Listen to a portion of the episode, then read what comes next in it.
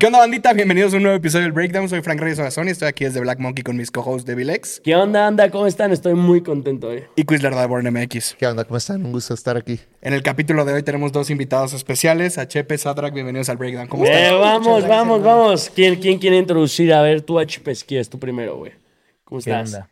Todo bien, pues este, agradecido por la invitación y este, un gusto conocerlos. Bienvenidos. Co- contento de tenerles. La realidad es que creo que vamos a tener una plática muy interesante el día de hoy. Este, creo que podemos recorrer mucho tiempo en esta mesa, por así decirlo, pero eh, nosotros en el programa nos gusta abordar mucho como el estado eh, actual de la música, nos gusta hablar mucho de opiniones musicales, de los trayectos que tenemos y bueno, tenemos como una relación que nunca nos había tocado presentar en el programa, que es una relación padre-hijo en este Sí. caso, en una, en una situación en que ambos se dedican a la música. Y por otra parte, Sadra, que vamos, Sí, vamos, sí, sí, güey. sí, Güey, sí, ¿tú cómo estás. Sadra? ¿Cómo estás, güey? Muy bien, muy bien, muy agradecido por la invitación y este, pues acá listo para hablar de varios temitas. Sí, que de hecho, para ponerlos en contexto, más o menos es lo que más o menos planteaba Quiz, es de que HP es un super OG del rap mexicano. Yo creo que tu nombre está marcado y quien quiera saber de rap mexicano, pues tiene que darse ahí una vuelta con HP. Y un contraste muy cabrón, pues tú, güey, Sadrak, que ahorita ya tienes 15, ¿no? Sí, de hecho ya casi 16. Oh, ok, ok. Güey, 15 años, pero pues empezaste a rapear desde hace un chingo. ¿Y qué mejor manera de rapear? Pues que, por ejemplo, con tu papá, güey. Eh, para empezar un poquito la conversación, este... ¿Cómo fue ese pedo de... ¿Cómo le inculcaste a Sadra que el, el rap? ¿Cómo, qué, qué, ¿Cómo fue? Pues recuerdo así claramente que cuando Sadak tenía como tres años, hizo como un, un golpeteo co- con, las manos, pero con, con ritmo. Y entonces eso se me hizo muy cagado porque, no sé, o sea, no lo había visto nunca, o tal vez porque nunca había tenido un hijo. Sí. pero de pronto empezó así como, o sea, él ni siquiera hablaba bien, to- así como co- e- Ajá. expresarse y así, y empezó a hacer como un, un golpeteo con las manos, con ritmo, y dije, ¿qué pido? Está, está chido, ¿no? O sea, desde ahí ya veo que desde morro traía ese rollo de, de- del ritmo, de Sí. la música, ¿no? Y ya, y pues siempre fue conmigo a los a algunos eventos, ¿no? Donde se podía y así. Y pues le hacía como a la mamá de que cantaba y bail- bailaba y así. Y ya un poquito más grande, como los cuatro o cinco años, ya se aprendía como pequeños fragmentos de canciones mías y, y las, las rapeaba, pero las rapeaba con ritmo. Y era como lo más cagado, ¿no? Como que había un beat por ahí sonando y rapeaba y rapeaba al ritmo y no se salía, ¿no? Entonces eso se me hizo así como muy cagado. Ya un día como a los seis años, escribió un- una rola, güey, neta, o sea, o sea, cagado, güey. Teníamos un vecino, güey, que era este, que estaba en el piso de abajo y, y empezó como a escribir cosas de él, de... Teníamos un bulter inglés, güey. Empezó a escribir cosas del, del perro, güey. Y así, y un día veníamos, este, yo venía en la camioneta y él venía atrás. Así, hay un video en, en, en- ahí en internet, güey. Y el güey estaba bien morrito, güey. Empezó ahí, rap, hip hop, como le quieran llamar, pero de una vez te aviso que mi rap es real. Y así, ¿no? Y dije, huevos, güey. O sea, dije, no mames, este morro sí. Y, y ya le dije, ¿qué? Pero tú escribiste ese pedo. No, pues sí. Y ya, de ahí, a, lo- a los siete años, ya empezó a hacer como rolitas de, de youtubers, ¿no? De, ¿A quién le hiciste rola? Sí, es que más o menos a esa edad, como a los 7, 8, eh, me creía youtuber. O sea, eh, empecé, pues yo creo que de los de mi generación, muchos lo hicieron en ese tiempo, ¿no? Sí, sí. Entonces, este, pues empecé a subir videos y así. Y fíjate que sí llegué a, o sea, como a llegar a gente. O sea, en ese tiempo que yo tenía como 8 años, tenía como 15 mil suscriptores. Oh, algo ok, así. O sea, no, estaba nada mal. Sí. Entonces, este. Ah, pero todo haciéndolo él solo. O sea, Ajá. yo, Sí, yo nunca claro. me clavé en, en su rollito así como de, de youtuber, ¿no? Ajá. Entonces, este, me empezaron a buscar eh, youtubers ya famosos que hacían como gameplays y así para que les hiciera raps. O sea, Ajá. para que les escribiera raps. En ese tiempo estaban de moda así como los raps de los youtubers. Sí, de sí, sí, juegos, Oye, así, ¿qui- ¿quiénes te eso. contactaron de los youtubers? Eh, pues en ese tiempo le hice uno a un youtuber que se llamaba Ambia. Ok. eh, otro que se llamaba Saskepai. eh, no me acuerdo muy bien los demás, pero como otros dos hice. Ajá. Y este, y pues de ahí agarré más suscriptores. O sea, ahí tenía como 50 mil suscriptores en, en ese tiempo Ajá. de puros raps. Y así los raps tenían, tenían 200 mil views, 100 mil ¿Y, y es el mismo canal que tienes ahorita? ¿o ya Sí, es- de hecho. Ah, no. Oye, ¿y tú qué pensabas de que decías? ¿Qué pedo? Mi morro tiene 50 mil suscriptores. Ajá, y, y estuvo cagado porque te- como a los cuántos años te metía piano, como a los cinco, ¿no? O seis. Eh, sí. no me acuerdo, lo, lo metía a clases de piano.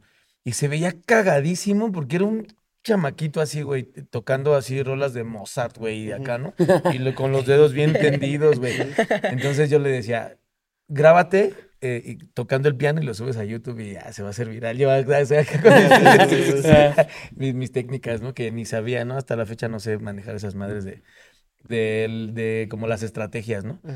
Y entonces sí, pues se puso a tocar el piano y la chingada y de ahí tenía fans de esa madre y, y otros de los raps y así, ¿no? Que- Hasta que ya un día le dije, ¿y a ti te gustaría dedicarte a la música? Pero él estaba clavado con su YouTube. No, la neta no, me mandó a la chingada como tres veces. Le dije, ah, bueno, tal vez lo tiene como bien marcado, ¿no, güey? Incluso un día hasta nos hizo hacerle una placa de YouTube, güey.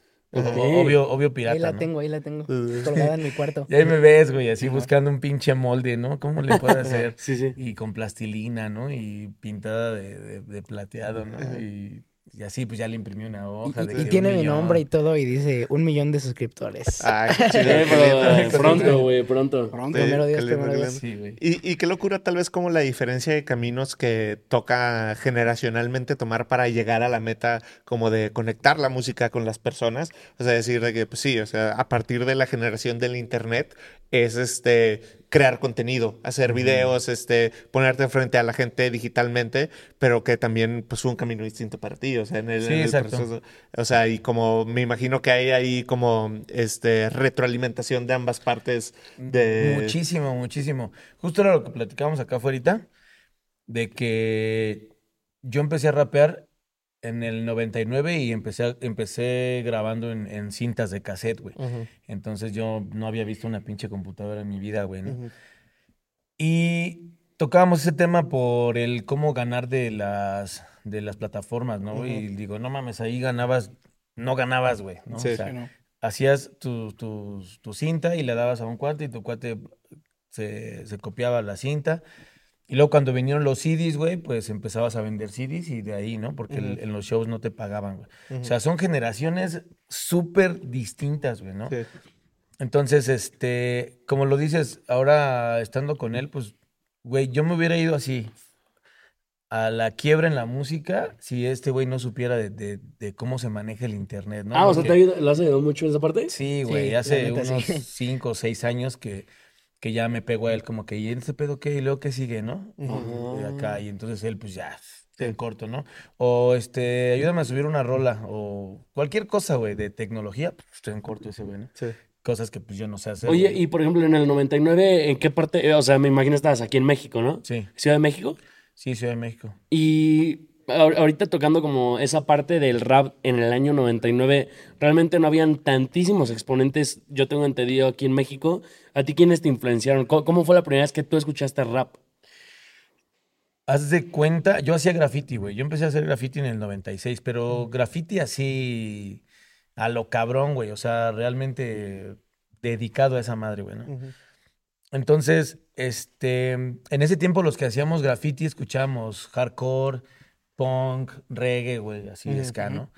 Y nada que ver con el, con el hip hop, güey, como en Estados Unidos, que el graffiti tiene que ver un chingo con el rap, güey, Sí. y, y con los cuatro elementos, ¿no, güey? Acá no, güey, acá la banda que hacía graffiti era banda así, vandal, ¿no? Sí, sí, sí. Y entonces, este, yo tenía el sueño de llegar a ser parte de un crew que era bien cabrón en el DF, que se llamaba AC, güey. Se llama AC, todavía están ahí los cabrones bien viejos, güey, así canosos, y siguen pintando, güey. Qué loco. O sea, mi sueño era, era llegar a ser de ese crew. Y cuando los conocí, este, me llevé bien chido con ellos y todo, y les causaba como, como esa ternura cagada, güey, porque, porque yo tenía como 13 años, güey, y ya había pintado vagones de metro. Sí. Y no se puede así decir. Ay, de feo. Bueno, sí, güey, entonces ya, o sea, yo, mi pasión por el graffiti estaba muy cabrona, güey, ¿no? O sea, estaba como bien atascado y todo el pedo. Y les causaba esa ternura de decir, no mames, este pinche morro, güey, está bien loco, güey. Y pues, este, me adoptaron ahí, güey, como pinche, pues ahora sí como, no sé, güey. O sea, no, no tanto porque ellos tenían 18 años, 20 años, 22, güey, ¿no? Y yo era bien morro. Y cuando llegué con ellos fueron los primeros güeyes que yo vi que escuchaban rap, güey. Ah. Ellos, ellos eran tan cabrones así en el pedo de- del, del graffiti, güey, que ellos sí tenían como todo el rollo gabacho, güey. Se vestían así, pues con ropa de negros, güey. Escuchaban rap en las grabadoras así, de esas grandotas, güey. Sí. O sea, un pedo así bien, bien puro de, de, de rap, güey, ¿no? Con O el sea, ellos sí grafiteaban por el hip hop, ¿no? Ajá, Me por el hip hop, güey, sí, güey. Y escuchaban, pues, rap bien cabrón, güey, ¿no? Estados Unidos, Wu-Tang, Rakim, Nas, güey, todo ese pedo, güey. Y pues de este lado, el 90% de grafiteros no topaban ese rollo, güey. Entonces, pues yo me enamoré. Yo quería ser de ese crew, güey. Entonces yo, yo me enamoré de todo lo que tenía que ver alrededor de ese crew, güey. Entonces me valió madre el- mi sky, mi punk y todo, güey. Y empecé a escuchar rap, güey. Y entonces ellos ya, ya tenían un grupo de rap, güey, que se llamaba 2.2, güey. Entonces, en ese, en ese inter, yo entré a la prepa y en la prepa conocí a una bandita que también le gustaba el básquet y el rap. Ujú. Y nos empezamos a compartir cintas, ¿no, güey? De, de rap y decidimos hacer un grupo. Porque yo veía a esos güeyes que rapeaban, güey. Entonces yo me acuerdo que empecé a escribir canciones, pero escribía puras mamadas, güey. puras pendejadas, güey. Neta, que, que, que recuerdo dos, tres barras y digo, no, qué pendejo eres, güey. ¿Qué pendejo eras? y ya, güey. Entonces, este, de ahí fue como yo eh, entré como en ese rollo del rap. Y uno de esos güeyes, como ese crew era muy importante en el DF, güey, como que todos tenían conocidos cabrones, güey, ¿no? Entonces, uno de ellos era primo o no sé, algo lejano de, de un productor de rap de aquí del DF bien cabrón, güey, ¿no?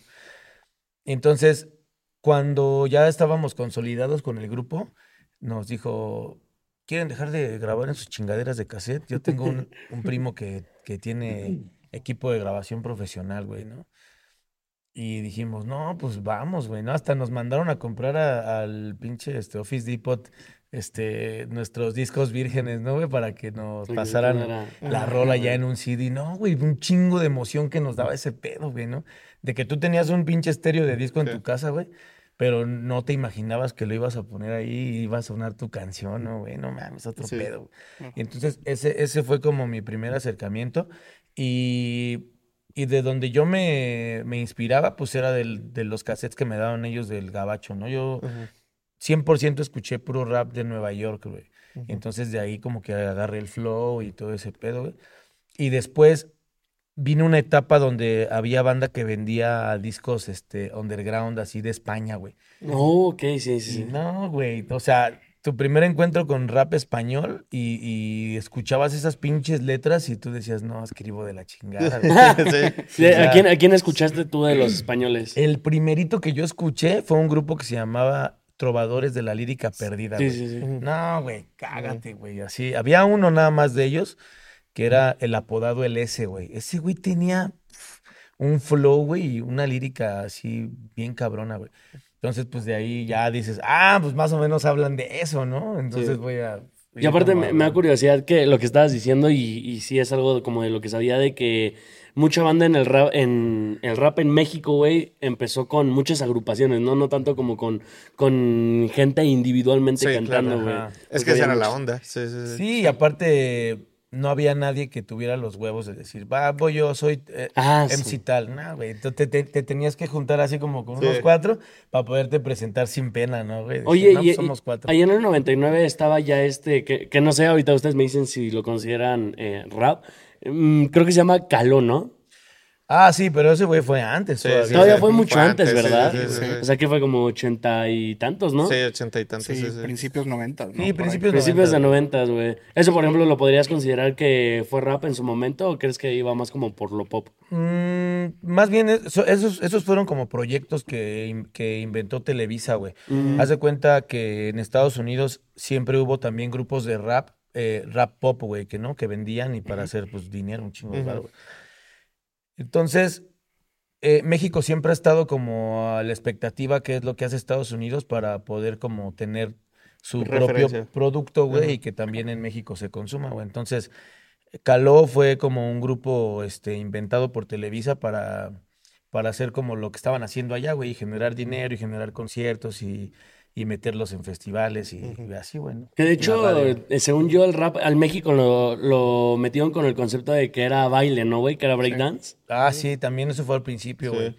Había un grupo que se llamaba mm, los de la vieja guardia, güey. No, Mm. no me acuerdo. Mm. An- antes de, de ser la vieja guardia, tenían un, un grupo de breakdance y todo el pedo. güey. Hace mucho tiempo, güey. Muchos años.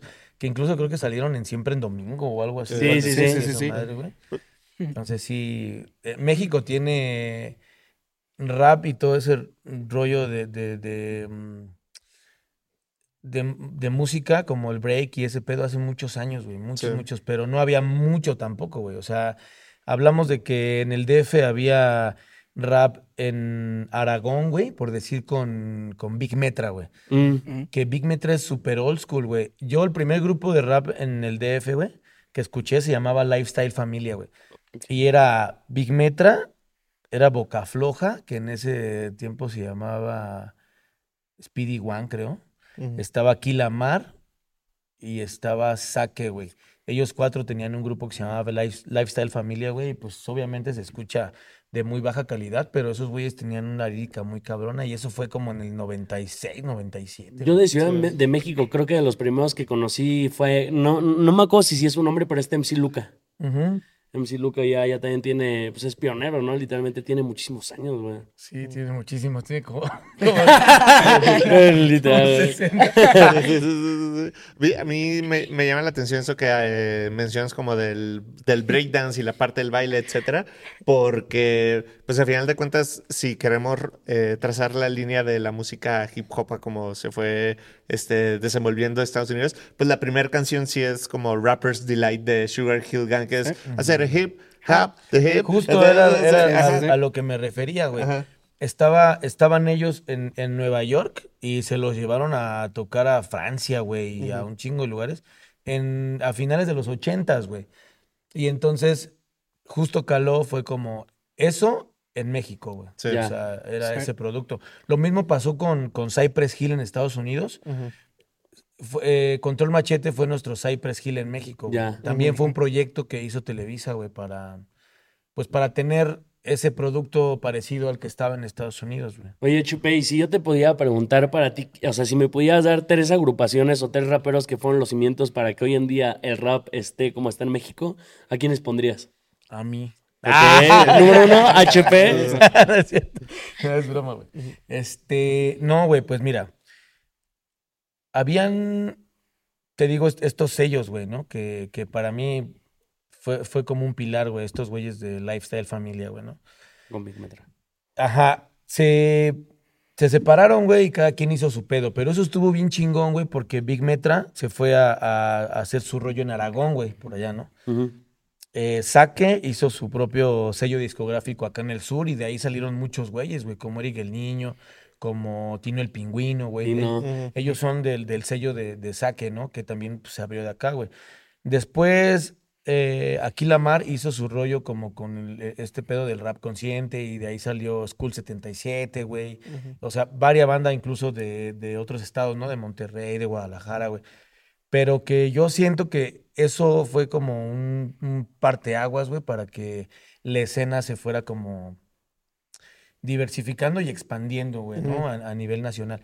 En, en Durango estaba, este, estaban los caballeros del Plan G, güey, ¿no? Mm. Estaba, no, güey. En, en Monterrey, güey. O sea, casi todos fuimos eh, como en la misma época, ¿no, güey? Ujú.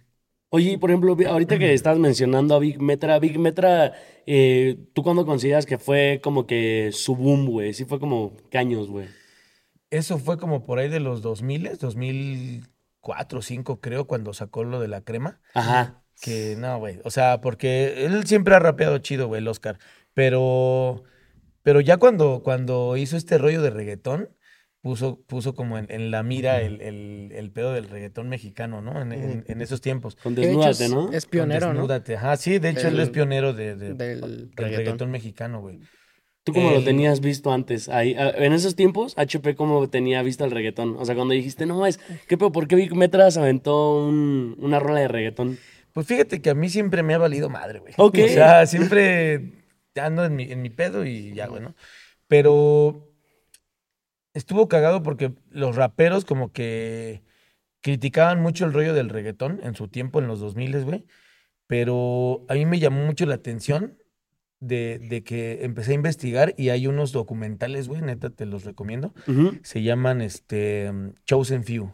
Sí. Y el Chosen Few 1, ahí sa- sacan a, a, a Don Omar, güey, ¿no? Grabando, grabando en estudios súper caseros, güey, ¿no? Este, a, a todos lo- los, los vieja escuela del reggaetón salen ahí grabando en sus casas, güey, así, con, con calidad muy, muy precaria, güey, la neta.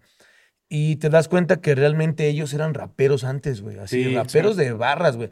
Güey, tú busca Daddy Yankee Fit Nas, güey. No Sí. mames. Está loquísimo, güey. sí, Cágate, güey. Y, y rapeando duro, güey, ¿no? Este güey del Nicky Jam, güey, todos ellos, ¿no? O sea, Tego. Tego. Muchos empezaron Ah, güey, rapeando. Tego rapea, güey.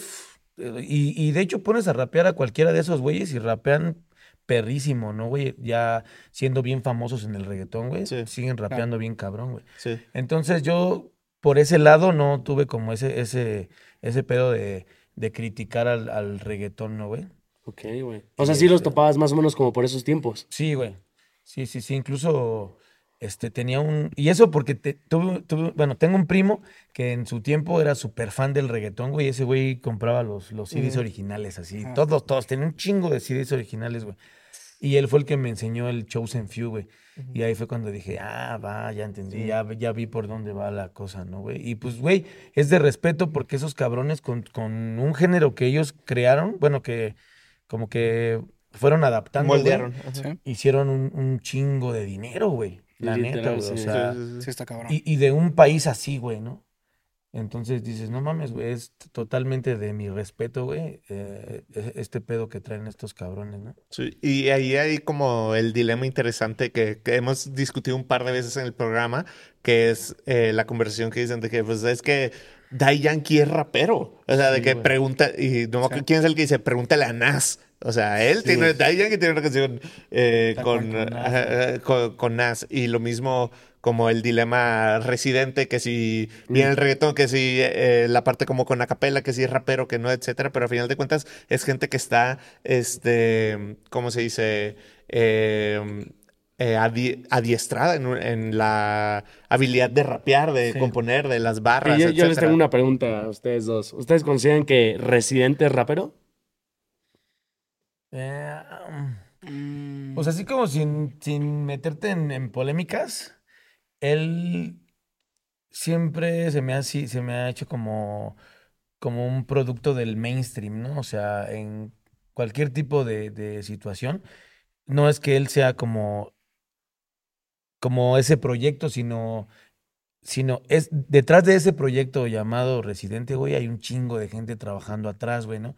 En guiones, güey, en, en, en hacerles saber qué tipo de cosas van a funcionar en Creo el momento ser, ¿no? adecuado, ¿sabes, güey? Sí. Entonces, si es reggaetonero, rapero, o lo que sea, güey, nunca estuve involucrado realmente en el rollo del, del rap, güey, ¿no? Ni en las barras, güey, ni, ni cosas así. Siempre desde que empezó, desde, ah, desde la canción esta de Desnuda, ¿no? ¿Cómo se llama? Atrévete. Atrévete, güey. Ajá. ya era mainstream, güey. Ya creció con dinero, güey. Ya creció con premios, güey. Ya creció con Grammys, güey. Y entonces, pues, Eso sí. ¿dónde, ¿de dónde vas a sacar, pues, que Aparte de que eres rapero, ¿no? Ajá. Ujú. ¿Tú qué opinas? Lucas? Rapero fue Vico, güey. Vico. Rapero es Vico, güey. Vico. claro. Que ese güey, pues sí, ochentas, güey, ya estaba haciendo unas rolas bien cabronas de rap, ¿no, güey? Cuando no estaba este rollo del pinche reggaetón y de hacer feria, ¿no, güey? ¿Tú lo consideras rapero? Pues no, la verdad no. No, no. Opino lo mismo. Y algo, yo tengo una, también una opinión impopular y ustedes me dicen si sí o no, güey. Algo que, por ejemplo, eh, artistas como Residente dicen que pueden barrer a cualquier persona líricamente en alguna pista de rap, en una tiradera y todo eso. Yo, la neta, pienso que cualquier rapero promedio de México o freestyler le puede poner en su puta madre. Sí, La no neta. mames, güey. sí. Ponle así, po, güey, y lo, No. lo desvanece, güey. No, no, no, no, no. O que de hecho, ajá. No, o sea, a lo que voy, güey, hay, o sea, el rap tiene liricismo, güey, y el rap mexicano, güey, se pasa de lanza en el liricismo, güey. Entonces, dices, no, este güey dice que puede barrer a cualquier cabrón, güey. Lo escuchas y dices, no, güey, qué, qué chistosa tu rola, güey, la neta. O sea, Sí, literal, güey. pero no, no, No, no se puede. y incluso está bien cagado, güey, porque ahorita a nivel mundial, güey, el rap mexicano así de barras, güey, está llevándose así un pinche lugar bien cabrón a nivel mundial, güey. No, y también como con la crudeza, ¿no? También ahorita, ahorita está volviendo a tener como repercusión las batallas escritas. Yo creo que nadie le puede ganar a, a Sipo, por ejemplo, o a un asesino en batallas escritas, pero ni de pedo. Sí, Ni de pedo. ¿Alguna de esas- eh, para ti, ¿quién es el mejor batallero? Eh, ¿Freestyler o de escrita? Freestyler, el, el Mau, el asesino, sí, no, es indiscutible, güey. Y a, a nivel mundial, güey. ¿eh? En español, sí. Sí.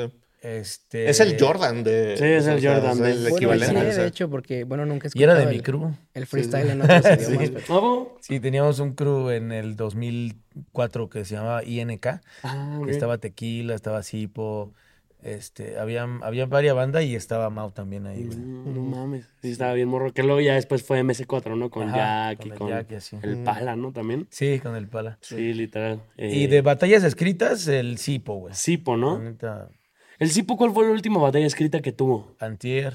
Ah, mames. Con- contra Eptos 1, güey. No Y- mames, no. güey. Oye, para ti, para ustedes, ¿quién ganó? ¿El Leptos o Sipo? Solo Fueron tres rounds, ¿no? Me imagino. Sí. Sí, güey. Eh, yo digo que no es porque sea mi carnal ni, eh, ni, ni compañero de grupo, pero sí, sí, por mis respetos, güey. ¿El que hace poquito se fue al Liga Bazooka fue Eptos o Sí. Sipo? Eptos. Eptos, ¿verdad? Sí, contra el Chile. Sí. Que lo hizo bastante bien. Sí. Yo Digo que le rompió Sí. su madre al Chile. Eh, eh, ahí quería profundizar yo en un tema, se me fue, en- ya me está pasando esto muy seguido, que se me va a meter la pregunta en el momento indicado, pero cuando hablamos acerca de la parte del graffiti y que ahora también mencionamos el liricismo que hay dentro del rap y bueno, la cultura hip hop, este, como que me gustaría tal vez poner como las dos posiciones, no sé cuáles sean, tal vez están de acuerdo, pero como en el entendimiento del rap y el hip hop en México a su llegada, el tema de los cuatro elementos, todo esto era como muy importante y era la esencia de hacer las cosas, tengo entendido.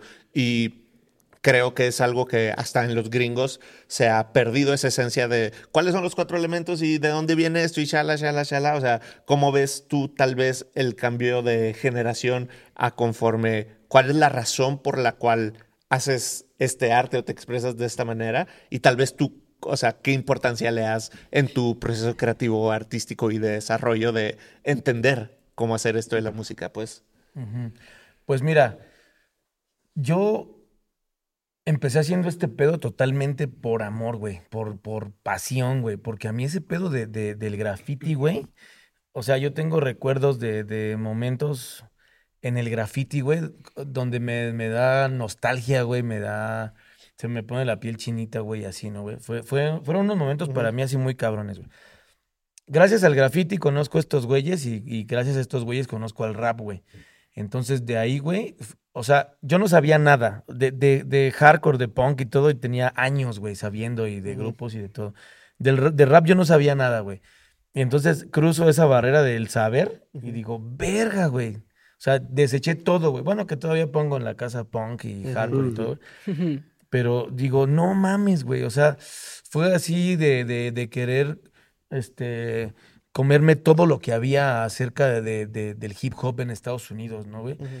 De saber quién era Nas y, y quién puso este eh, a Nas, una, una morra de ahí de su, de su bloque en, en Nueva York, güey, o, o que los pinches Wutan estaban en una isla que la gente decía que ellos no eran rap porque ellos no eran de Nueva York, sino de Coney Island, güey. Sí. Así un chingo de cosas, güey, tan interesantes que dije, no, güey. Ahí me, me, me clavé, güey, y empecé a querer rapear como Rakim, güey, como esos güeyes, ¿no? Entonces, para mí fue como esa pinche llegada. Güey, estamos como muy, muy, muy alejados de, de Estados Unidos en cuanto a tiempos, güey, ¿no? Esos güeyes empezaron a hacer rap en los setentas, güey. Entonces nosotros empezamos a hacer rap en, a finales de los noventas, los güey, después de 90, 20 años, güey, ¿no? Y sin tener conocimiento y sin tener internet, güey, que eso, eso era lo peor, ¿no, güey? Porque tú conocías a gente en el chopo, güey, que sabía de, de- de rap o, o de hip hop y te sentabas, güey, como un niño, güey, a escuchar, ¿no? güey? Y- Y tenías que ser cabrón, güey, para poder aprenderte nombres, para poder aprenderte ciudades, güey, o, o- o, ¿sabes? Ese pedo. Entonces, yo siento que ahorita somos dos generaciones súper distintas, güey, que, que nos diferencia el internet, ¿no, güey? Entonces, yo siento que, no lo sé, ¿no? Yo trato de inculcarle a él siempre esas pláticas con un chingo de pasión, pero a veces veo así como que, ah, sí, está chido. Sí. Sí, ¿no? A veces sí veo como que pone atención, pero a veces sí lo veo así como que, ah.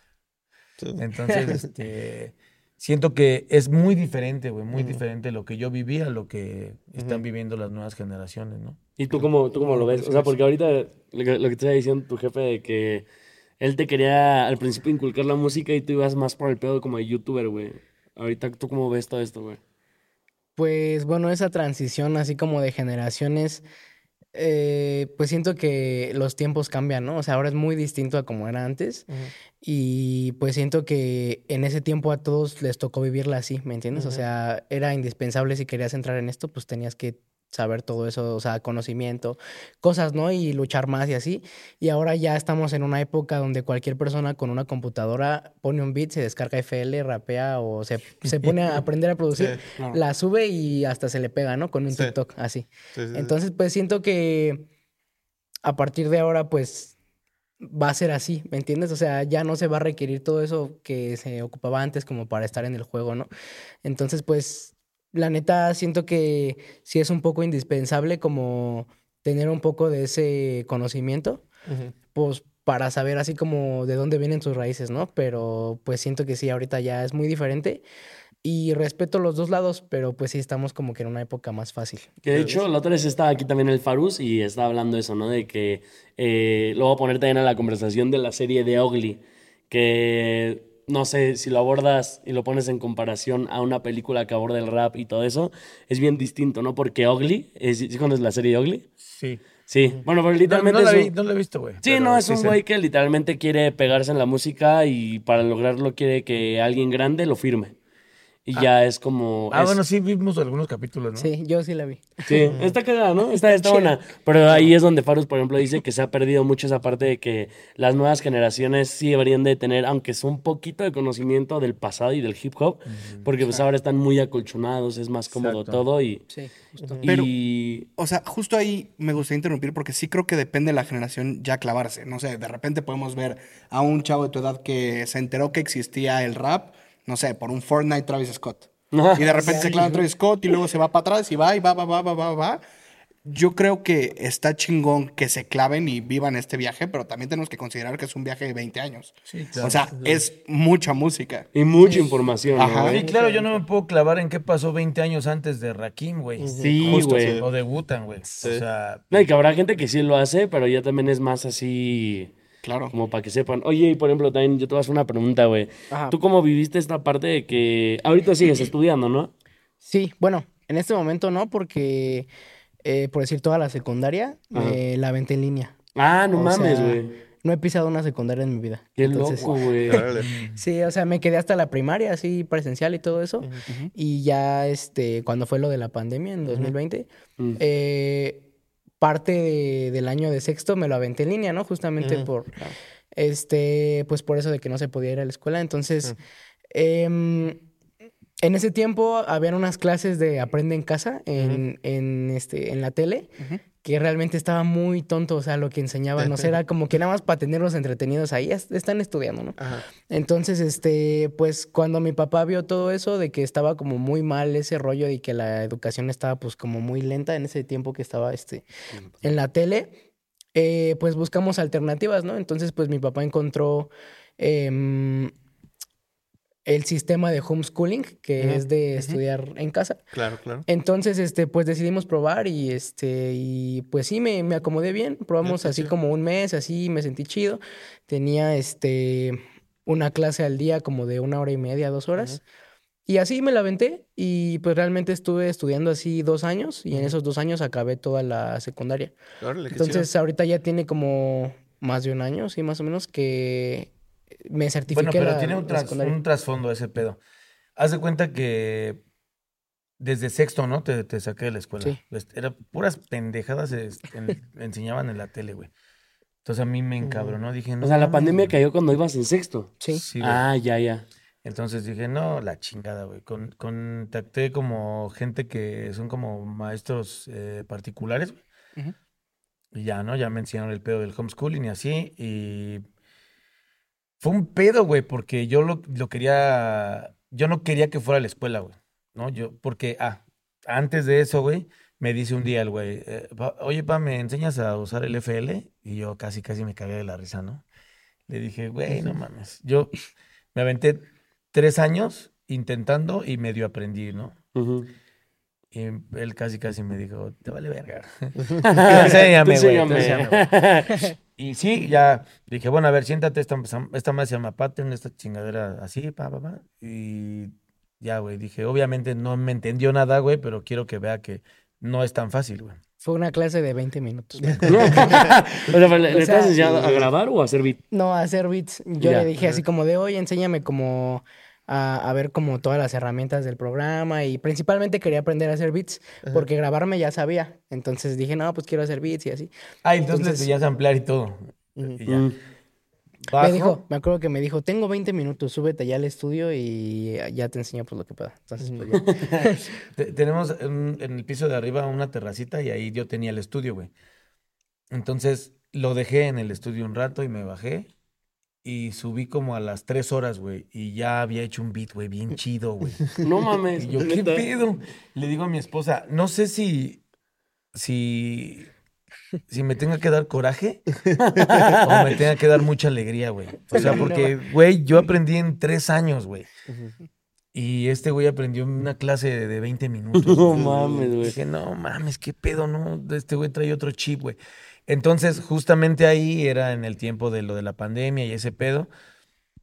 Y le dije a mi morra, este güey no va a ir a la secundaria, güey. Mi morra, no, estás pendejo, ¿cómo crees que no? Que, que él tiene que relacionarse con, con morros de su edad. Le digo, no, no va a ir. No, un pedo con mi suegra, con mi mamá, güey, así de, no mames, güey. Tú ya lo hiciste, güey, tú ya lo lograste, güey. Pero al, al niño nadie le, le, mm, le asegura un futuro en la música, güey, ¿no?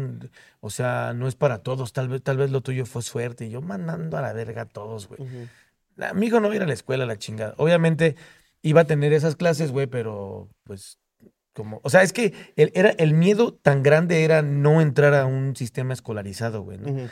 que, que fuera como el rollo anormal, güey, ¿no? Así de, ¿cómo le va a enseñar una pinche vieja en internet con una hora? No mames, le daban educación financiera, güey, o sea, unas materias bien pasadas de lanza, güey, que realmente te enseñan a vivir, güey, ¿no? O sea, no, Sí. no mamadas, güey, la neta, como el pinche sistema Ya. educativo en México, güey, sí. Ah, pues el sistema educativo, yo dije el sistema solar. También. Sí, o sea, de hecho estuvo mejor porque en ese homeschooling eh, me enseñaron cosas que en, en la escuela normal jamás me Sí, no, no. O sea, era tan chido, me enseñaban eh, cosas así de la glándula pineal, Sí. y, o sea, cosas que jamás en la vida, que ni adultos saben, ¿me entiendes? Que Ah, le enseñaban a tema. ahorrar, güey. Y que, y que cada que tuviera cierto dinero, en qué podría invertirlo y de tarea era inviértelo. No, y fue la mejor decisión que pudiste haber hecho, la Ah, neta. a eso voy, güey. Sí, no. Que tenía una hora y media o dos horas de clase al día y entonces todo lo demás del día se la pasaba en el estudio, güey. Y pum, y, y- y- y se empezó a grabar, se empezó a editar. Después le di clases de, de mezcla, güey, de, de mastering y la chingada. Y de repente un año después ya estaba mezclando, masterizando, güey. Oye, Ya- yo, te- yo tengo una duda. ¿Alguna vez tu hijo te ha hecho una rola o te ha producido alguna rola? Sí, güey, un chingo, güey. No. Ahori- Ahorita para el disco de Capital Gang Ah, produjo casi más de la mitad del disco, güey. la güey, qué. El, el, el Cipo tiene una canción que, el- que es un beef contra muelas de gallo. Ajá, sí, sí, sí. Esa canción la produjo Sadra, güey. Órale, Sí, O sea, el güey así, pum, güey, en menos de dos años hizo de todo, güey, de todo. Empezó a escribir sus canciones, güey, a grabarlas. De repente, yo estaba haciendo un disco, güey. Y de repente se, se me atoraba así cualquier barra, güey. Y él las escuchaba y me decía, no, es que esa no se oye tan chida. Y yo, ¿quién eres tú? ah, bueno, güey, pues no se oye tan chida, escríbela tú, güey. ¿No? No. Ah, sí, güey, yo la escribo. Pa, pa, pa. Verga, le quedó chida la No, y si me da coraje, me da alegría. Ajá, güey, puta madre. No sé si este güey va a ser mi Ghost Rider o, Sí, sí, o sí, qué sí. hago ya. Aléjate de la música. Ponte a estudiar. escuela. Te vas a la prepa, güey. Hay, hay- hay una conversación muy interesante que, si no me equivoco, es entre Pusha T y Joe Budden este, en un podcast que hablan acerca que el hijo de Joe Budden este, pues, también se quiere dedicar a la música. Y a él, a, a Joe Budden le toca un proceso mucho de que lo firman en Def Jam y este, lo congelan y como que una carrera musical muy turbulenta. Sí, sí, sí. Este, y como que tienen la conversación de que si tu hijo te dijera que se quisiera dedicar a la música, como que pues sí te gustaría porque obviamente es la pasión que te lleva ahí, pero también entiendes que estás entrando a una industria muy complicada donde hay un montón de topes tanto en la percepción pública, en las relaciones, en cómo tienes que pues de cierta manera alienarte de una vida normal, por así decirlo, Sí. que me imagino que son pensamientos que también de alguna manera u otra eh, pueden haber llegado a cruzar No, tu te mente, sea. atacan, güey. Te Sí. atacan bien cabrón Sí. todos esos pensamientos de decir, a ver, güey, ¿lo vamos a hacer o no, güey, no? Va, hubo un momento en el que le dije, a ver, güey, vamos a, a platicar tú y yo, güey. ¿Quieres dedicarte a la música, sí o no, güey? Porque tampoco vamos a perder el tiempo, güey. O sea, el tiempo pasa bien rápido, güey. Y si le damos a la música, arre, güey, va. No estudias la, la secundaria en tus tres años, porque con el homeschooling lo hizo como en un año y meses, güey. Sí, nada. Y pum, le dieron su certificado, güey, a la verga. Dije, bueno, tienes dos años libres, güey. ¿Qué pedo? ¿Vemos la manera de meterte a la prepa o, o te dejamos así? Y justo en ese momento fue cuando se empezaron a pegar sus rolitas, güey, en el TikTok y así. Y de pronto, chingue su madre, güey, le llegó una feria, güey, ¿no? Y entonces ahí ya es ot- ot- otro, otros pensamientos que te atacan, güey, de decir, no mames, güey, yo a tu edad me estaba rascando los huevos, güey, y 10 años después, 7 años después empecé a ganar mi primer sueldo, güey, ¿no? Ujú. Y tú estás ganando un chingo ahorita, güey. ¿Qué hago? ¿Qué haces como padre, güey, no? Sí, claro. ¿Qué, o sea. ¿qué, qué pedo, güey, no? ¿Qué hace un pinche chamaco de 15 años, güey, ganando tanta feria? ¿No? O, o lo cobro yo, o, o sea, no para quedármelo, sino para, Ayudarlo. no sé, güey, así unos pinches pensamientos. Yo dije, nah, ¿sabes qué? Este güey, si quiere sacar una carrera, güey, si quiere sacar la prepa, que la saque, y si no quiere, que no lo haga, güey, porque yo ya, yo ya lo hice, güey. Yo ya me di cuenta cómo es ganar de la, de la música, güey, cómo se puede invertir, güey, cómo vivir bien y ya, güey, ¿no?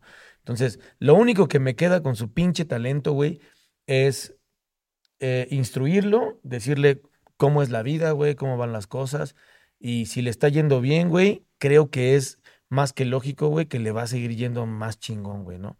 Si ahorita a esa edad sabe hacer todo lo que sabe hacer y él hace sus, sus estrategias, güey, y sabe cobrar su lana, güey, sabe ya como tener su- sus tiempos en, en cuanto a todo bien estructurado, güey, pues ya nada más es como irlo encaminando, ¿no, güey? Su mamá, güey, quiere que acabe una carrera y le digo, tengo unos amigos que meten papeles en cierta página en internet y les mandan un examen, hacen un pinche curso de seis meses y pasan la y terminan una carrera, ¿no, güey? O sea, así mismo, si quieres una pinche carrera, güey, para que te dé como esa satisfacción, así mismo lo va a hacer, güey, pero... Del papel, ¿no? Ahí está Del papel, papel. güey. Pero yo tengo un chingo de Sí, amigos que estudiaron y se dedican a la música, güey, y nunca se dedicaron a lo que estudiaron. La mayoría, sí, es el pensamiento que todo el mundo tiene del papelito habla, de que sí, ah, bueno, si no la llego a armar en la música, ahí está ese pedo, pero por, por ejemplo, güey, el día de mañana de que, no sé, pues puedes producirle también un chingo de banda, güey,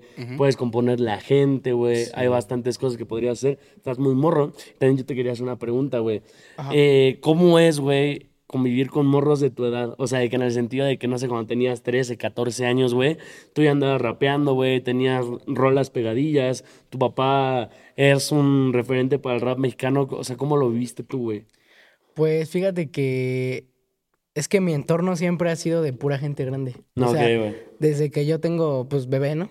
Este, siempre he estado rodeado de la música, de raperos, de productores. Entonces, por lo mismo de que siempre estaba con gente adulta, eh, empecé a agarrar como otra mentalidad. O sea, desde que yo tenía, no sé, como unos 10 años, yo creo, la gente me decía así como de, este, es que eres como un adulto. O sea, te comportas como un adulto, platicas como un adulto. Sí, sí. Ajá, o sea, no eres como un niño.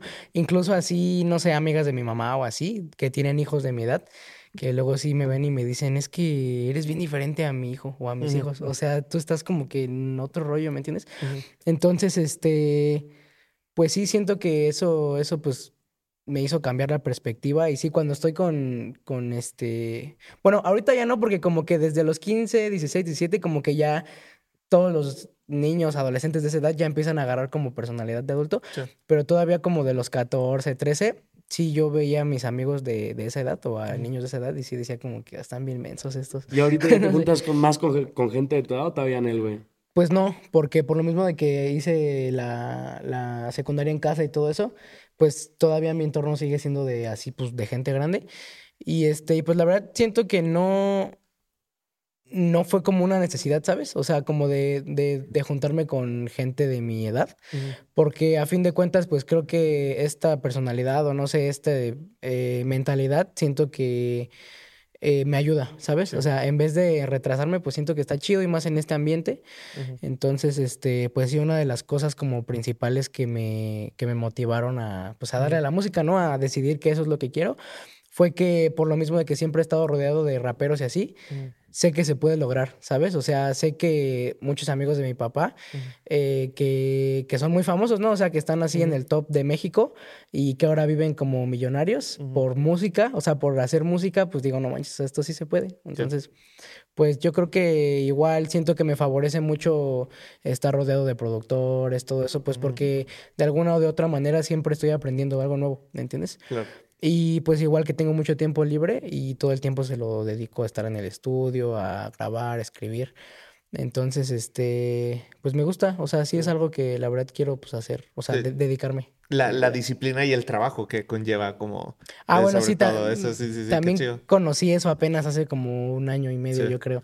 De que, o sea, descargué TikTok y dije, no, pues a ver, ¿no? A ver cómo se mueve esto, ¿no? Entonces, pues empecé a subir unos videos y así. Algunos em- se empezaron a hacer virales. Entonces ahí empecé a a aprender como de marketing. O sea, sin aprender, pero a la vez sí como que empecé a decir, ah, ok. Este, empecé a ver como varios trucos, así como de, no, pues eh, los primeros segundos es para atrapar a la gente, ¿no? Este, así varias cosillas, ¿no?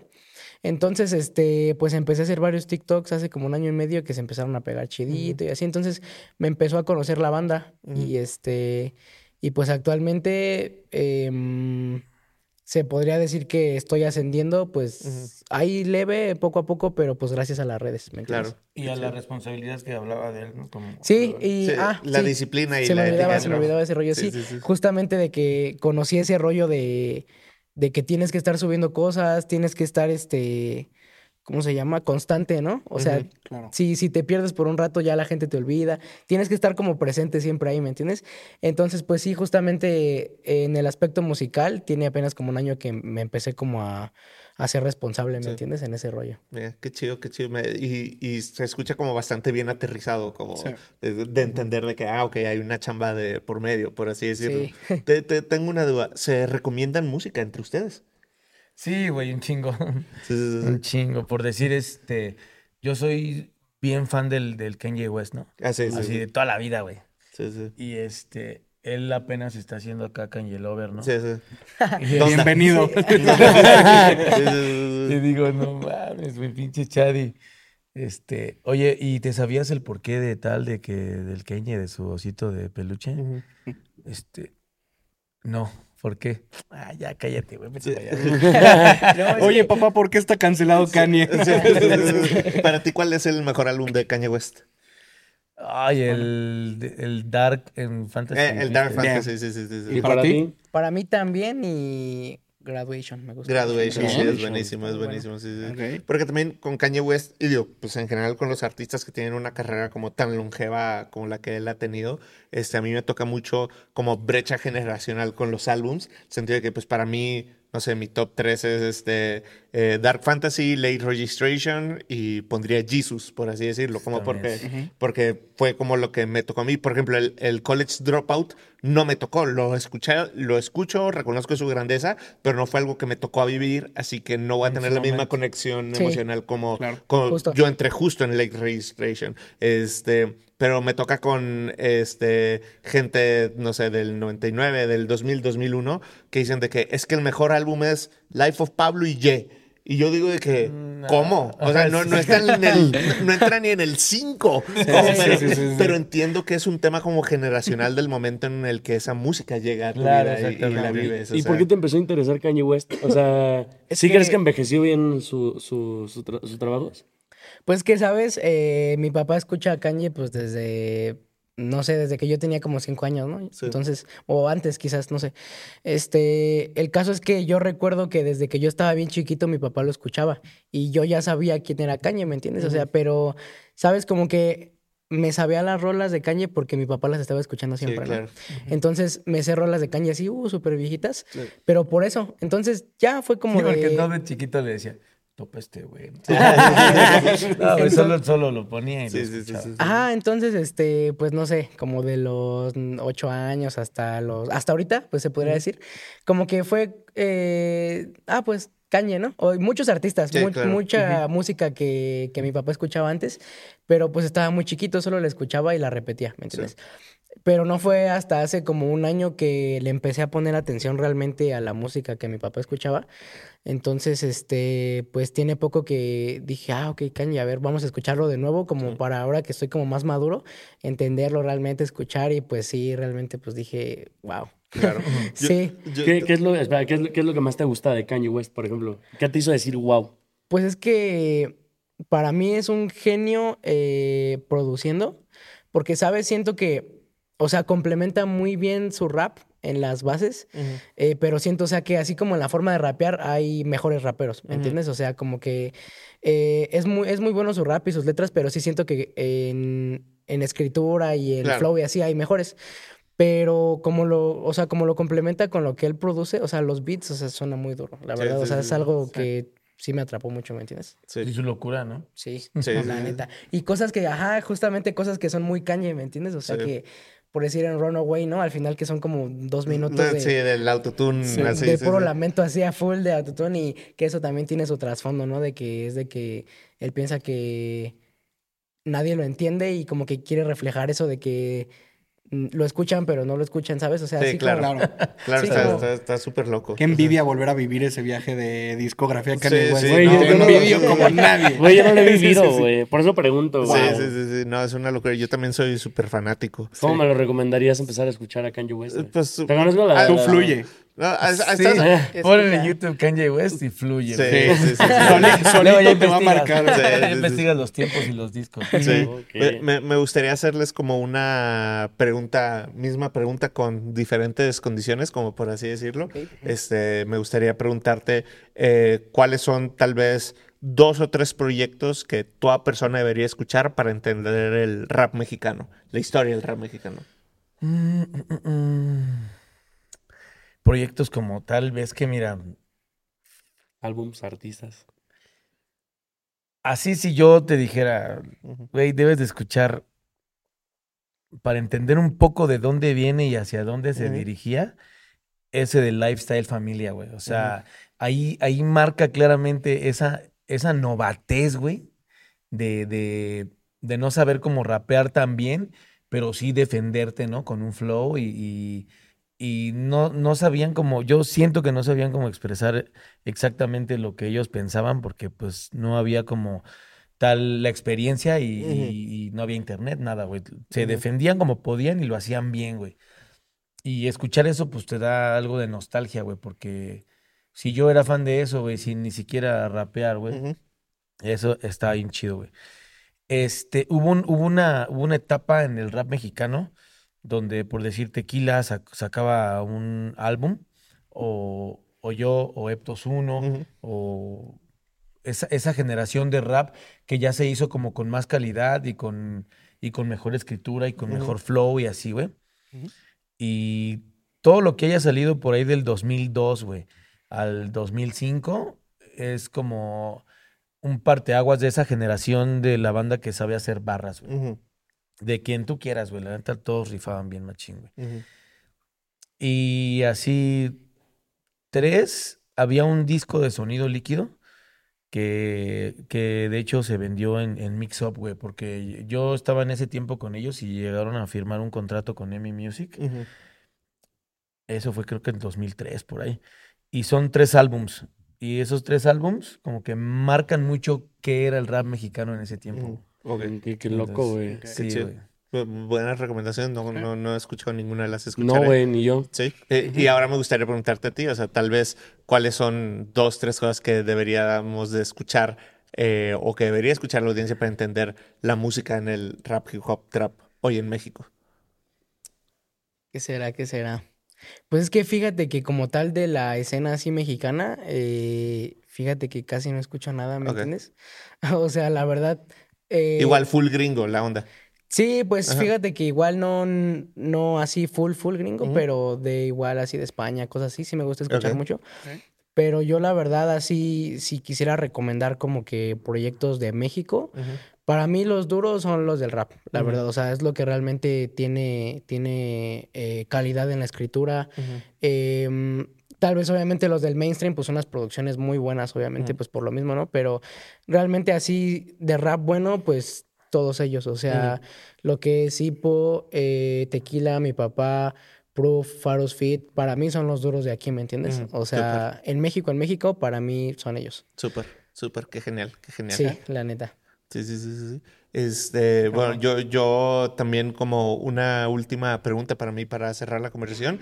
Eh, vi que fuiste a un evento de Rolling Stone, pero ese fue, mm, ese fue en el extranjero, ¿verdad? ¿Era lo de la lista de los raperos? No, ese fue el, el aniversario, el 20 aniversario, ¿no? De la revista Creo que sí. Rolling Stone, Ajá. aquí en México. Fue en el Four Seasons. Ok, ok, ok, ok. Y este, mm, me invitó 1RPM, saludos Ok. para toda la banda de 1RPM. Súper. Este, mm, mi A&R es este, mm, rocker. Saludos al buen rocker. Y siempre ando invitando como a, como a eventos chiditos. Entonces, esa vez este, fuimos a, pues, para ser parte de la, de la celebración. Sí, y, y, y pregunto como por, eh, por esa parte del medio de... Es que saludaba cada vez que saludaba. Pendejo. Y nada más me este voy a aguantarse, perdón. Yo también lo aguanté, Sí, sí, sí, yo. Saludos a todos. Perdón, Perdón. No, pero ¿sabes qué es lo más chido y lo más cagado, güey? Que hubo un sello donde yo estuve, el primer sello donde yo estuve hace un chingo de años, güey. Que nunca me quisieron ahí, güey. Como que siento que... mm, es que estaba cagado porque yo estaba muy morro. Yo era el más morro de todos ellos. ¿En qué año era eso? En- por ahí del 99 o 2000, güey. Ya, ya. Y este, ellos ya tenían como toquines en el Rocotitlán y ese pedo, güey. Y entonces yo así morro, me invitaban. Y yo me acuerdo que desde que empecé a rapear, güey, hacía un cagadero en el escenario. Me gusta mucho así el rollo del showman, ¿no? Sí, sí, sí. Y contar historias y tirarte en el pinche escenario y Ujú. ser mamado. Y siempre me llevaba el show, güey. Entonces desde ahí yo sentí como que ellos se agarraron como un Sí, un... como "Ah, sí. este pinche morros. Vamos a mandarlo la chingada un día de estos. Sí. Y sí, güey, así pasó, güey. Y me acuerdo que un día en el estudio de esos güeyes, güey, fueron. Ese fue su primer año de la revista Rolling Stone en México, güey. Entonces fueron a hacer una entrevista a ese estudio, güey, a todos nosotros, güey, como raperos, ¿no? Pero a mí nunca me entrevistaron, güey. Ese siento que era parte como de ese pedo. güey. Entonces yo era un pues, niño de casa, güey, me madreaban si llegaba después de las 12 de la noche, güey. Y era bien tarde, güey. Y yo decía, nunca no me pelan, güey, estos güeyes. Y todos con su sesión de fotos ya de dos, tres vueltas, ¿no? Y a mí no me habían hecho así ni una foto y le digo a este güey, oye, bro, yo creo que ya me voy, güey, porque pues ya tengo que llegar a la casa. Ah, sí, está bien, güey, todo chido, güey. Sí. Y, de- y no te preocupes, este, yo tengo este, fotos tuyas ahí en la galería para darle a estos güeyes. Y dije, ah, qué chido, no, Sí. gracias, güey. Ya me fui. Y ahí venía en el camión, güey, pensando, Ah, chinga. chinga, qué fotos, güey. No mames. ¿Cuándo me tomó ese güey esas fotos, güey, que ni me avisó? Ya, güey, me sentí rechazado, güey, excluido, güey. Y en mi publicación del Instagram lo mencioné, dije, No. 20 años después estoy en la celebración de esta gran revista, güey, cuando hace 20 años en su primer año me mandaron a la verga Sí. por culpa de esos güeyes. O sea, mencionaste su güey. No, no, no, nunca, nunca Ah. lo he mencionado, güey, porque, Ah, ya. Lo tagué. porque es darle publicidad y es- Sí, no. Y me imagino que ya nada, nada, nada. ¿verdad? No, no, güey. Después de muchos años lo- los volví a ver, güey. Y como que así como que con la, con la cola entre las patas, porque ellos no duraron nada ahí en el, en el rollo del rap. No duraron nada, güey. Y fueron a un evento donde yo toqué y, y me los topé y me saludaron como que con la cola entre las patas. ¿Qué onda, güey? ¿Cómo estás acá? No, todo chido, güey, pero pues yo bien mamón, me di la vuelta y me. Eh, El tiempo pone a cada quien en su lugar, ¿no? Sí, es lo que le digo a él siempre, bro. Siempre el, tiempo, el tiempo va a poner las cosas en. Y por eso siempre no hay que, que creerse más que uno. que Exactamente, güey, exactamente, güey. Yo, yo, te- yo tengo también una pregunta, eh, les tengo un pick para cada uno y pues ya ahí ustedes me dicen, este, es top 3, a mí me gusta hacer top 3. para ti, HP, actualmente en el mainstream del rap mexicano o históricamente para ti, ¿a quién pondrías en tu top 3 de raperos mexicanos? Pues es que no es que yo los ponga, güey, los números ahí están, güey, ¿no? Este, para mí, y, y que la neta, con mucho respeto, a, a antier vi a, a Jera, güey, Ajera. y pues puedo llegar a, a decir o a presumir, güey, que llegaron, llegamos a tocar en varios eventos, así cuando estaba morrito Jera, güey. Me acuerdo una vez un evento en, en Cuernavaca, güey. Yo iba como de estelar, iba Jera, iba y, y, y Jera me dijo, oye, güey, ¿crees que podamos invitar a un amigo, güey, que vive aquí en Cuernavaca? Este, para que, para que nos abra, güey, a nosotros y se suba antes de nosotros y no sé qué. Le digo, sí, bueno, hay pedo, ¿quién es? Le dice, es un compa, güey, que, que, este, le dicen alemán. A huevo, Y sabía. dije, ah, órale, güey, sí, no hay pedo, güey. De hecho, le dije, de hecho, yo lo conozco porque yo toqué, yo hice una gira por allá por, por Baja California Sur y cuando tocamos en Los Cabos, este, tocó ahí con nosotros y todo, güey. Ah, órale, va. Y ya llegó, güey. Hicimos un cagadero, güey, porque haz de cuenta que nos dieron de backstage el cuarto. de- e- esa, ese evento lo, lo hizo un morrito, güey. Como que el, como que el morro era su cumpleaños y su papá dijo, ¿qué quieres? No, pues tráeme a esos, a esos dos güeyes, a Jera y HP. Entonces fuimos los dos, güey, invitamos al alemán y nos dieron su cuarto de, de- de backstage, güey. Pero haz de cuenta que como que su cuarto estaba en un patio, Sí. así alejado, como que ya independiente, ¿no? Y este, ya se independiente. Ya se independizó, está en el patio. Y ya se cuenta que el baño estaba dentro del cuarto, güey. Y no sé qué hizo el alemán que, que desmadró la caja del agua del baño, güey. Y se rompió, pa, güey. Y entonces el morro tenía como la cama en el piso, güey. No sé, güey, mucha ropa, tenis así, güey. Y cayó el agua, pa, y se empezó a mojar el colchón. y No desmadre, mames. Y dijimos, vámonos, vámonos al show. Y, de- y terminando el show ya no lle- llegamos a dormir, mejor ya fuga. Ah, bueno. Y dimos el show y todo. El, el alemán ya ni cantó porque creo que le dio pena o algo así. Sí, después de romper la taza, ¿con qué cara? Sí, Ve la babo. Ajá. Y este. Y ya, güey, ¿no? Salimos. Y ya, oye, güey, pero es que ya es tarde y hay que ir a dormir y nos acordamos del desmadre. No mames. Dice el que era, no, güey, ya vámonos, güey. No, pues, vámonos. Y Alemán se quedaba ahí porque Alemán vivía con una tía en Cuernavaca, güey. Ajá. Ok. Y este, y ya, pero en ese tiempo Alemán, pues no, no, lo- no lo topaba así, pues casi nadie, nadie, pues de hecho, güey. Y Ajera, pues poquito, ¿no? Apenas empezaba a hacer como Ahí ya está, ya en la. Mexa o todavía no. No me acuerdo, güey, la neta, güey. Eso tiene como unos Yo creo que despuesito de eso, ¿no? Habrá entrado. 10, 12 años, yo creo. Ya, sí, sí. Y este. Y estábamos platicando de eso ese día, güey, ¿no? Y, y la banda se saca de onda de que dice, no mames, tampoco se topan hace tanto tiempo, güey. No mames, sí, güey. Eh, ah, bueno, a lo que iba, güey. Que con mucho respeto, güey, yo llegué a ver esos güeyes. Yo nunca me, me quise enfocar en el mainstream. En primera, güey, porque no soy, este, guapo, ¿no? Y ya sabes que esa madre, pues, todo tiene que ver, ¿no, güey? Este, el manager, eh, cómo te muevan, eh, cómo te tengan como un proyecto, güey, eh, cuánto dinero se va a invertir, ¿no? Y todo ese pedo. Entonces nosotros rapeando en el underground como el Tequila, el Cipo, todos esos, esos güeyes, pues siempre hemos estado sobre esa línea de, de rap underground. Y la neta, lo chido de estos cabrones, güey, que tuvieron unos managers chingoncísimos, ¿no, güey? Que, que le sabían al movimiento, güey, le sabían al negocio, le sabían a la inversión y había dinero para invertir, ¿no, güey? Entonces se hicieron proyectos chingones, güey. Cosas que antes no había, ¿no? Exacto, güey. Nosotros tuvimos que ser nuestros propios managers y pagarnos nuestros propios camiones para llegar a tocar a algún lado, ¿no, güey? Entonces, este, pues esos son los, los, los mainstream para mí. Jera y alemán. Jera alemán y el angelito que también dices, ¿qué pedo? Tengo un flyer ahí, güey, donde yo salgo así como el, como el tío, güey, así, en medio. Y al lado, así en, en- en la foto están más chiquitos el, el Tozer One, este, un chingo que ahora son mainstream, güey, ¿no? qué loco, güey. Creo que el Vipo, ¿no? También. El Vipo. Montana, varios güeyes, güey. y Yo salgo en medio. Y hasta abajo en chiquito dice Santa Fe Clan, Santa pero Fe. ni siquiera está su foto. No, Solo está así Santa Santa Fe Clan. no mames. Ajá, güey. Y, y yo me acuerdo que ese, cuando yo llegué a ese evento, güey, le hablo al organizador y le digo, ¿qué onda? Ya, ya va entrando el camión a, a la central de autobuses ya para que te jales por mí, güey. Y me dice, ¿qué crees, güey? Acabo de atropellar a un vato. güey". No mames. Bien random.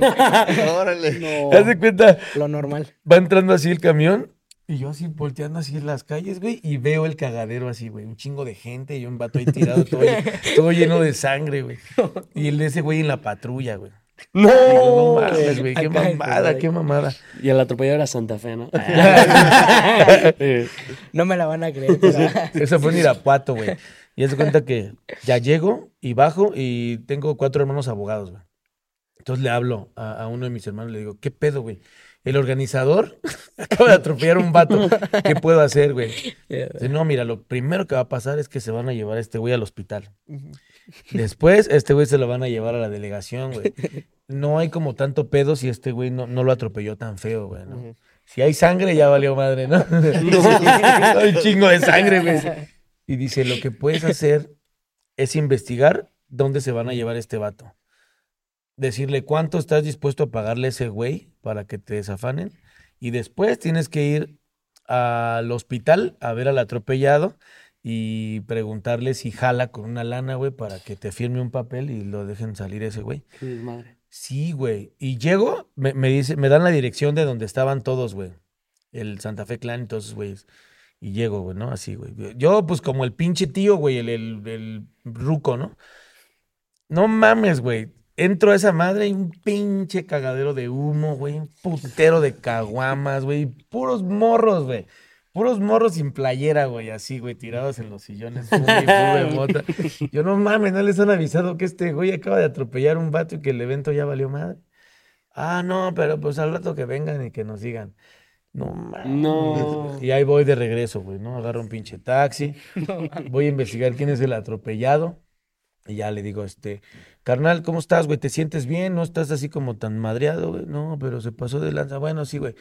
¿Qué onda, güey? ¿Cuánto, este, cuánto te podemos dar para que, para que le dé chance a ese güey firme si se pueda ir libre, güey? ¿Te late que te dé 500 varos, güey? No. dice, ah, 500. Va, pues échalos, pues. No No, mames, dije, no, chido, güey.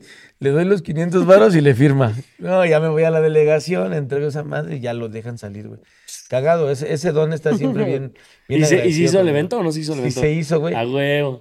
Pero la cagó porque estando en la delegación, güey, publicó que ya se había cancelado. No. Entonces, fue como un cuarto de, de la De la gente, que- que, sí. había ido. Y aparte, como hubo ese pedo, el güey que había rentado el, el- el lugar donde iba a ser, se enteró y tenía como otro cliente que también quería el lugar ese día y dijo, güey, se No. canceló, pum. Y entonces a la mera hora, cuando supo que ya iba a salir de la delegación, güey, ya no estaba ese lugar y tuvieron que cambiar el lugar para, para otro, güey. Mm, un no, o sea, un desmadre, güey. Y el evento, pues, tuvo de la chingada, güey.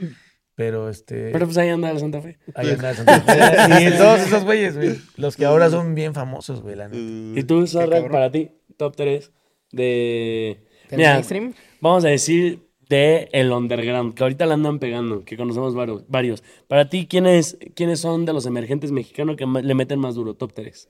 ¿Nuevos? Nuevos. O sea, que están saliendo apenas Sí, así sí, a sí. flote. Que han salido contigo, que los has visto hace un año y todo, güey. Mm, pues, ¿quién será? ¿Quién será chido? Pues la neta lo están haciendo muy bien los reggaetoneros. O sea, están logrando poner en un buen nivel México en Pero del rap underground, ¿no? O, del, o de cualquier género. ¿Estás, hablando de la escena musical así mexicana Sí. o...? Sí, sí, eso Ah, bueno. Porque siento que como que después de un rato son como los que han estado haciendo la diferencia, ¿me entiendes? O sea, que ya tenía tiempo que no se veía como... Tienes acá. Sí, eso el- es que hay un bichito. Ahí está. Es una palomita. Eso sí, güey. Ahí está. Ah, voy a dejarlo ahí, güey. Es la Ah. mascota. Sí, Se llama. Timmy. Sí, es que tenemos, tenemos un chango Timmy es y, el grillo y una paloma, güey. Está bien chido. ¿Tienen Sí. un chango? Sí, mira. Ah, Qué gratuito estuvo eso, güey. El de atrás, güey. Sí, sí, sí, no había visto. Yo solito, qué pendejo. Otra vez saludando, otra vez saludando. Un saludo.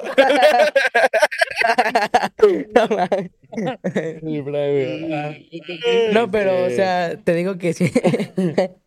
Siento que así en la escena en general musical mexicana, eh, lo que son los reggaetoneros, o sea, pues el Danny Flow, eh, el Ali, Bogueto, todos Bogueto. ellos, ajá, lo están haciendo muy bien y Latin Mafia le está pegando muy, muy duro, la verdad. bien, O sea, fue un fenómeno Sí, sí, que ya tenía mucho tiempo que no se veía.